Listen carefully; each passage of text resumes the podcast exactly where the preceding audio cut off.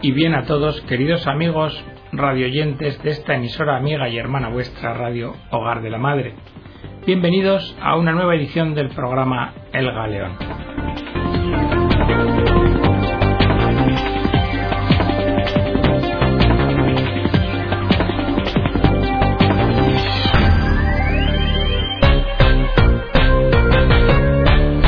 El programa de hoy lo vamos a dedicar a tratar el tema del reconocimiento legal de las uniones entre personas homosexuales.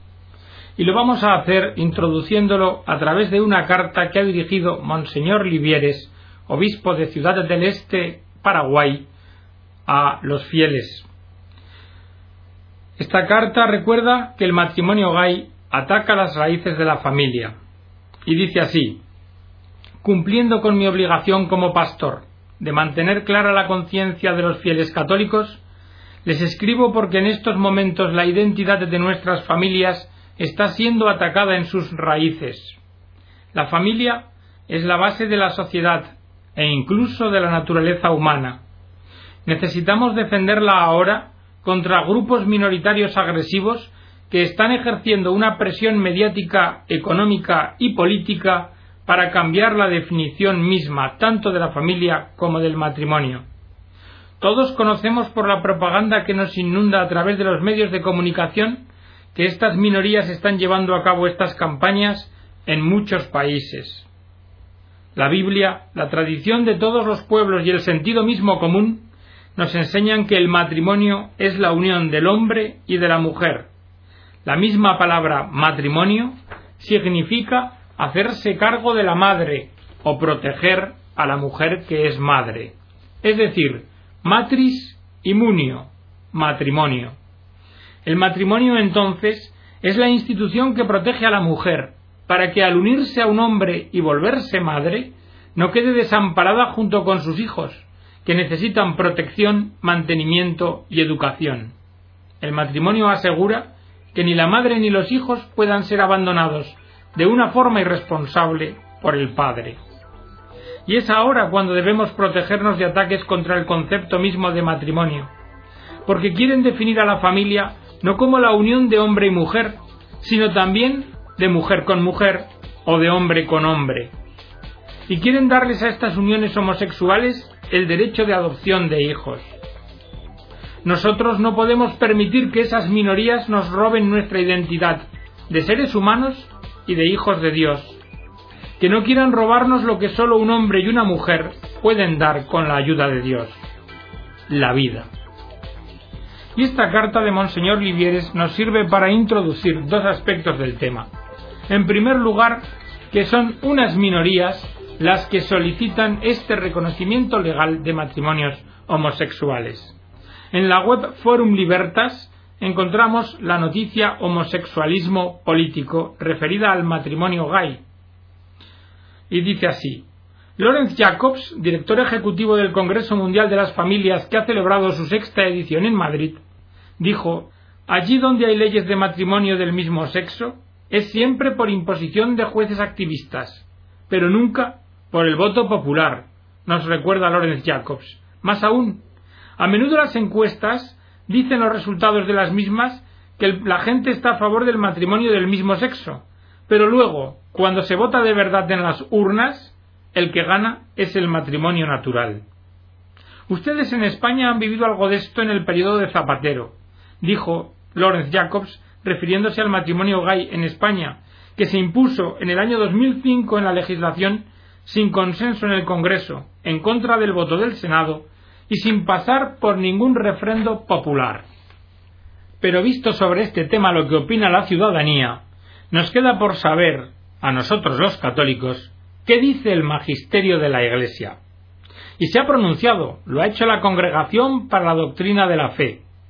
El 28 de marzo del año 2003, el Papa Juan Pablo II aprobó las consideraciones de la Congregación de la Doctrina de la Fe sobre los proyectos de reconocimiento legal de uniones entre parejas homosexuales, que está suscrito por dicha congregación por el prefecto, el cardenal, que era entonces Joseph Ratzinger, y por Ángelo Amato, arzobispo titular de Sila. Dice este documento que se trata de un fenómeno moral y socialmente inquietante, el de que hay países en los que ya se ha concedido o otros en los que se tiene la intención de conceder reconocimiento legal a las uniones homosexuales, incluyendo incluso la habilitación para adoptar hijos. Estas consideraciones, dice la congregación, pretenden ser de utilidad para los pronunciamientos por parte de los obispos sobre la materia, con el fin de proteger y promover la dignidad del matrimonio, fundamento de la familia y la solidez de la sociedad, de la cual esta institución es parte constitutiva. La enseñanza de la Iglesia sobre el matrimonio y la complementariedad de sexos responde, dice la congregación, a una verdad dictada por la recta razón y reconocida además por todas las grandes culturas del mundo.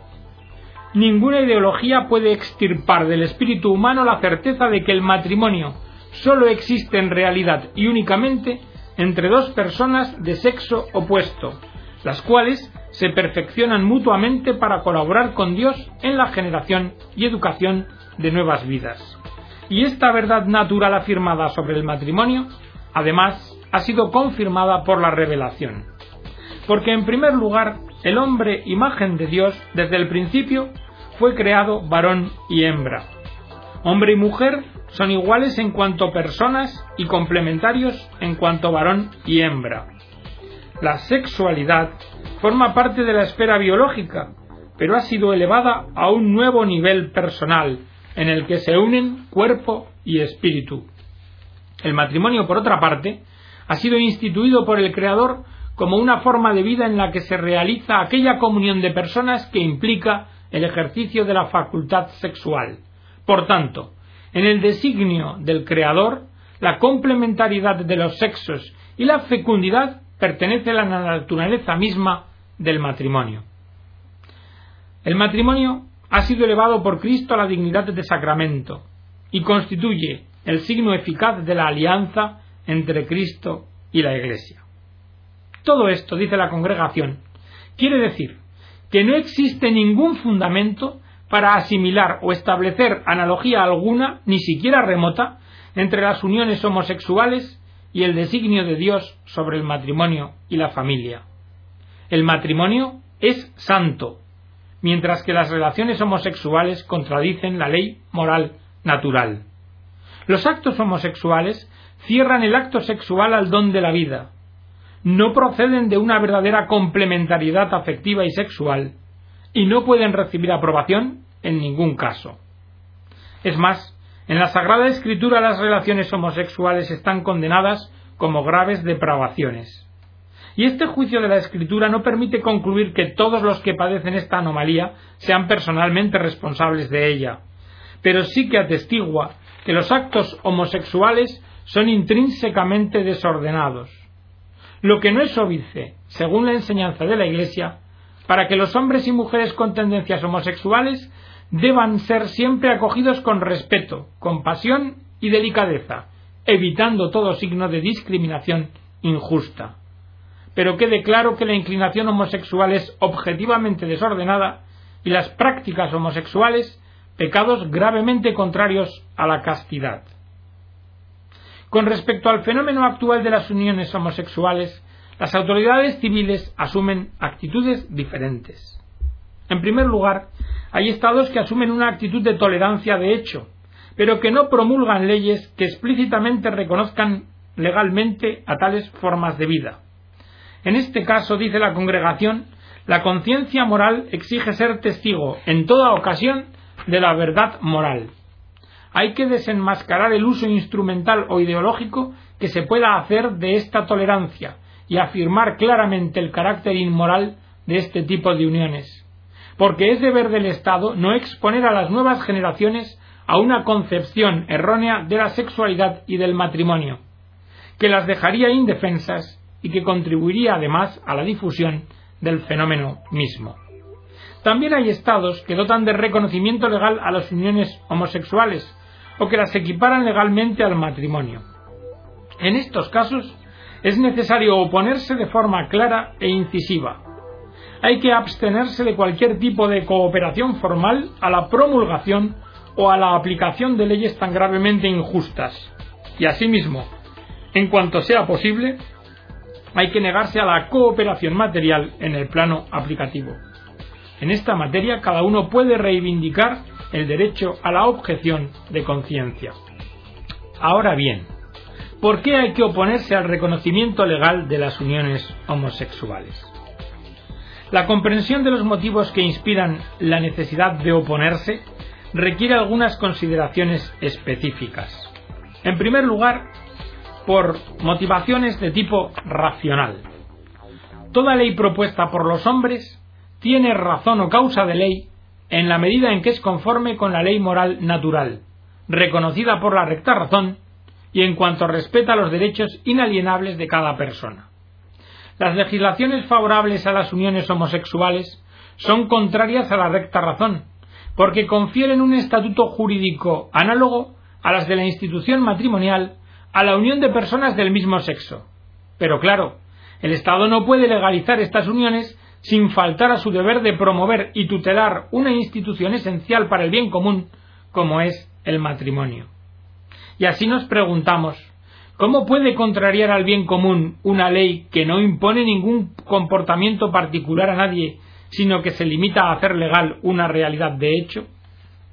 Pues lo contraría, porque las leyes civiles son y contienen principios que estructuran la vida del hombre en sociedad, y las formas de vida y los modelos que en ellas se expresan no sólo configuran externamente la vida social, sino que inciden en modificar en las nuevas generaciones la comprensión y la valoración de los comportamientos. La legalización de las uniones homosexuales estaría destinada, por lo tanto, a causar un obscurecimiento de la percepción de algunos valores morales fundamentales, y desvalorizan la institución matrimonial. Motivos de orden biológico y antropológico para oponerse. En las uniones homosexuales están completamente ausentes los elementos biológicos y antropológicos del matrimonio y de la familia. Y el eventual recurso a medios derivados de los recientes descubrimientos en el campo de la fecundación artificial, además de implicar graves faltas de respeto a la dignidad humana, no modifican en nada su carácter inadecuado para asegurar la procreación y supervivencia de la especie humana. En las uniones homosexuales, además, está completamente ausente la dimensión conyugal, que representa la forma humana y ordenada de las relaciones sexuales. Es más, como demuestra la experiencia, la ausencia de la bipolaridad sexual obstaculiza el desarrollo normal de los niños eventualmente integrados en estas uniones. Motivos de orden social para oponerse. La sociedad debe su continuidad y supervivencia a la familia fundada sobre el matrimonio. La consecuencia inevitable del reconocimiento legal de las uniones homosexuales es la redefinición del matrimonio, que se convierte en una institución que en su esencia, legalmente reconocida, pierde la referencia esencial a factores ligados a la heterosexualidad, tales como la tarea procreativa y educativa. Si se pone la unión homosexual en un plano jurídico análogo al del matrimonio y la familia, el Estado actúa arbitrariamente y entra en contradicción con sus propios deberes de buscar el bien común. Y desde luego, para sostener la legalización de las uniones homosexuales, no cabe invocar el principio de respeto y no discriminación de personas, porque no atribuir el estatus social y jurídico de matrimonio a formas de vida que ni son ni pueden ser matrimonio, no sólo no se opone a la justicia, sino que por el contrario es requerido por ésta. Y tampoco se puede aducir el principio de justa autonomía personal, porque una cosa es que cada ciudadano pueda desarrollar libremente actividades de su propio interés y que tales actividades entren genéricamente bajo el manto de derechos civiles comunes de libertad, y otra muy diferente el hecho de que tales actividades hayan de representar una contribución positiva alguna al desarrollo de la persona. Las uniones homosexuales no cumplen ni siquiera en sentido análogo remoto las tareas por las cuales el matrimonio y la familia merecen reconocimiento específico y cualificado. Motivos de orden jurídico para oponerse dado que las parejas matrimoniales cumplen el papel de garantizar el orden de la procreación y son por tanto de eminente interés público, el derecho civil les da un reconocimiento institucional. Pero las uniones homosexuales, por el contrario, no exigen una específica atención por parte del ordenamiento, porque no cumplen dicho papel para el bien común. Pues bien, dicho lo dicho, según el magisterio de la Iglesia, ¿cuál debe ser el comportamiento de los políticos católicos ante las legislaciones favorables a las uniones homosexuales? Todos los fieles, dice la congregación, están obligados a oponerse al reconocimiento legal de las uniones homosexuales. Pero los políticos católicos, aún más, dada la responsabilidad que les es propia. Ante un proyecto de ley que legalice una unión homosexual, el parlamentario católico tiene el deber moral de expresar clara y públicamente su desacuerdo y votar en contra de dicho proyecto de ley y ante una ley ya en vigor favorable a las uniones homosexuales, debe oponerse a ella por los medios que le sean posibles, dejando pública constancia de su desacuerdo. Se trata, en definitiva, de cumplir con el deber de dar testimonio de la verdad. Y si no fuese posible abrogar una ley de este tipo, el parlamentario católico puede lícitamente ofrecer su apoyo a propuestas encaminadas a limitar los daños de esa ley y disminuir así, de esta manera, los efectos negativos en el ámbito de la cultura y de la moralidad pública, con la condición de que sea clara y notoria a todos su personal y absoluta oposición a leyes semejantes y que se haya evitado el peligro de escándalo. Concluye el documento de la congregación señalando que la Iglesia enseña que el respeto hacia las personas homosexuales no puede en modo alguno llevar a la aprobación del comportamiento homosexual ni a la legalización de las uniones homosexuales. Y así dice el documento del Magisterio de la Iglesia, suscrito por el cardenal Joseph Ratzinger y aprobado por el Papa Juan Pablo II. Analizado el Magisterio de la Iglesia en materia de reconocimiento legal de uniones homosexuales, como colofón al programa, vamos a comentar una lectura dominical según la columna en la Escuela de San Pablo de la agencia Zenit que comienza con un texto de la carta de los Corintios. Por eso, bien en nuestro cuerpo, bien fuera de él, nos afanamos por agradarle, porque es necesario que todos nosotros seamos puestos al descubierto ante el tribunal de Cristo, para que cada cual reciba conforme a lo que hizo durante su vida mortal, el bien o el mal. En este pasaje San Pablo incide en que la vida del cristiano debe estar siempre marcada por el impulso de ser grato al Señor. Sólo cuando el cristiano consiga ser grato al Señor puede esperar para sí, un día, la estancia en el cielo junto a Él. Sólo cuando haya conquistado esta complacencia será para Él la salida del cuerpo a la casa del Señor. En caso contrario, caerá bajo el juicio, porque todos nosotros seremos puestos al descubierto ante el tribunal de Cristo, para que cada cual reciba, conforme a lo que hizo durante su vida mortal, el bien o el mal. Por lo tanto, conseguir agradar al Señor tiene una importancia decisiva, porque de esto dependerá la sentencia del juicio. El juicio consistirá en comparecer ante el tribunal de Cristo, y en el juicio el hombre recibirá recompensa o castigo, de acuerdo a lo que haya hecho, bueno o malo. Pero juntamente a la realidad del juicio que versará sobre nuestras obras, San Pablo sostiene otra afirmación importante. El hombre nunca puede merecer la justificación con sus obras, sino que ésta es, para él y siempre, un don de Dios, pues por gracia suya quedaremos gratuitamente justificados. La obra de Dios y la obra del hombre en definitiva, caminan juntas. Pero ello no significa que el hombre pueda permanecer inactivo. El don de Dios es para el hombre tarea y obligación. Así dice el apóstol, trabajad con temor y temblor en la obra de vuestra salvación, pues Dios mismo es el que obra en vosotros. Y es que la proclamación de la gracia no libera de la obligación de una conducta moral, sino que por el contrario exige y la exhorta. Y hasta aquí, queridos amigos, la edición del programa de hoy, esperando que haya sido de vuestro agrado, que os haya servido para formaros más profundamente en el magisterio de la Iglesia. Que Dios os bendiga a todos.